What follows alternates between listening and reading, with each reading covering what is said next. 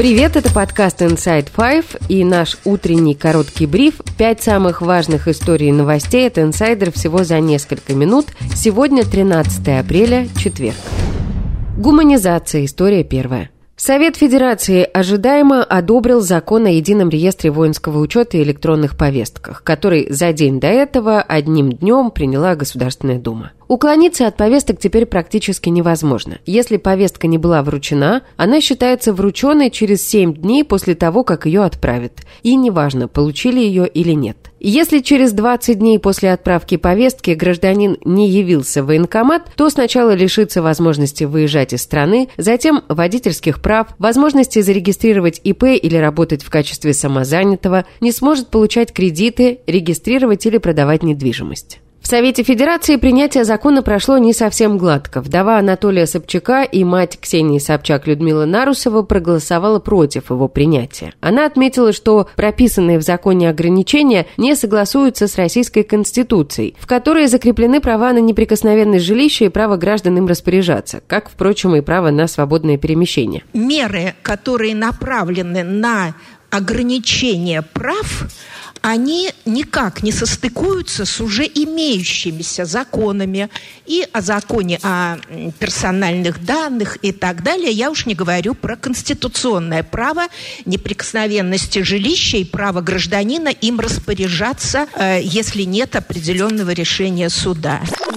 Давайте не будем лукавить. Мы все понимаем, на что этот закон направлен. Реакция Нарусовой на судьбу законопроекта не повлияла. Более того, спикер Совета Федерации Валентина Матвиенко назвала гуманизацией новые поправки. Она сказала, что за неявку по повестке без уважительных причин в действующем законодательстве предусмотрена ответственность вплоть до уголовной в случае двух неявок подряд, а новыми поправками в закон вводят ограничительные меры, призванные повысить их явку в военкоматы без доведения до уголовной ответственности. Самым честным оказался глава Комитета Госдумы по обороне Андрей Картополов, который последние несколько дней все время комментирует этот законопроект. В эфире канала «Россия-1» он прямо заявил, что закон нужен для системы мобилизационного развертывания. Раздухарилась вся вот эта вот пропиндоская шушера. Ну, вот так уж, вот так уж кричат. Это значит одно. Это значит, что мы попали не просто в яблочко, а мы попали в центр нолика цифры 10 вот в этом самом яблочке. Потому что, конечно, для них было бы очень удобно, чтобы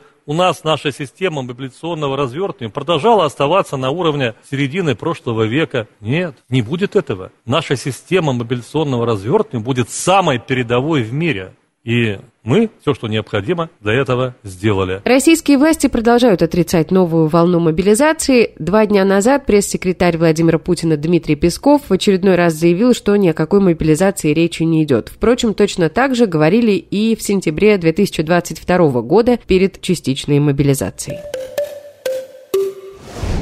Сценарий развития войны. История вторая. Продолжаются авторшоки утечки секретных документов. На этот раз издание York Times опубликовало сведения из секретного документа разведки Минобороны США с четырьмя сценариями развития войны, которые включают смерть Владимира Путина, смерть Владимира Зеленского, смену руководства в российской армии и удар по Кремлю со стороны ВСУ. Пояснений насчет того, что это может быть за удар, издание не приводит, но отмечает, что именно такой сценарий больше всего беспокоит администрацию Джо Байдена. В документах Пентагона говорится, что гипотетически Химический удар Украины по Кремлю приведет к эскалации конфликта. В России начнутся массовые протесты, в ответ на которые Путин объявит всеобщую мобилизацию и рассмотрит вопрос о применении тактического ядерного оружия. Опасность такой атаки со стороны ВСУ – одна из причин, по которой США не хотят поставлять Киеву ракеты большей дальности, отмечает издание.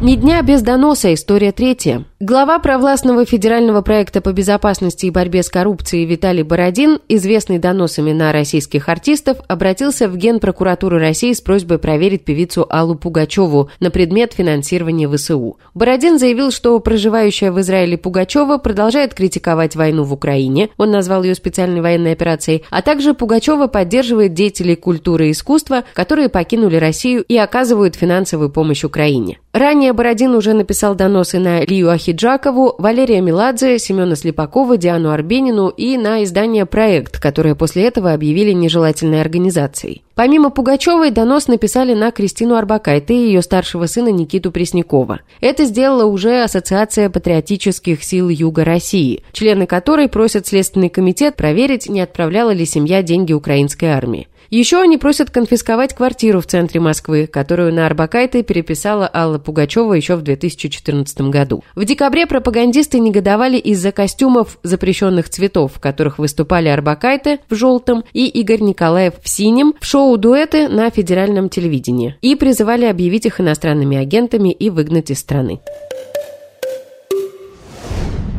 История четвертая. 13 женщин обвинили французского актера Жерара Депардье в домогательствах. Их свидетельство опубликовал сайт Mediapart. По словам женщин, которые работали с Депардье, он часто хватал молодых актрис, гримеров или технический персонал, делал непристойные комментарии и постоянно стонал. По словам женщин, это происходило в течение последних 18 лет во время съемок, а также в общественных местах. Сам Депардье через адвокатов заявил, что отрицает обвинения предполагаемых жертв. Их показания должны дополнить обвинения обвинение актрисы Шарлотт Арну, которая в 2018 году рассказала, что Депардье изнасиловал ее. Французская прокуратура тогда начала в отношении Депардье расследование, и сейчас оно продолжается. И в пятой истории... Стриминговый сервис HBO Max официально анонсировал сериал о Гарри Поттере. На YouTube-канале платформы появился тизер. В нем парящие в воздухе свечи, которыми украшен потолок в Хогвартсе, выстроились в надпись «Гарри Поттер». Ранее издание Bloomberg уже сообщало, что кинокомпания Warner Bros. выпустит новую экранизацию книг о Гарри Поттере в формате сериала. В шоу будет семь сезонов по числу книг, написанных Джоан Роулинг. И это все на сегодня. Вы слушали подкаст Inside Five.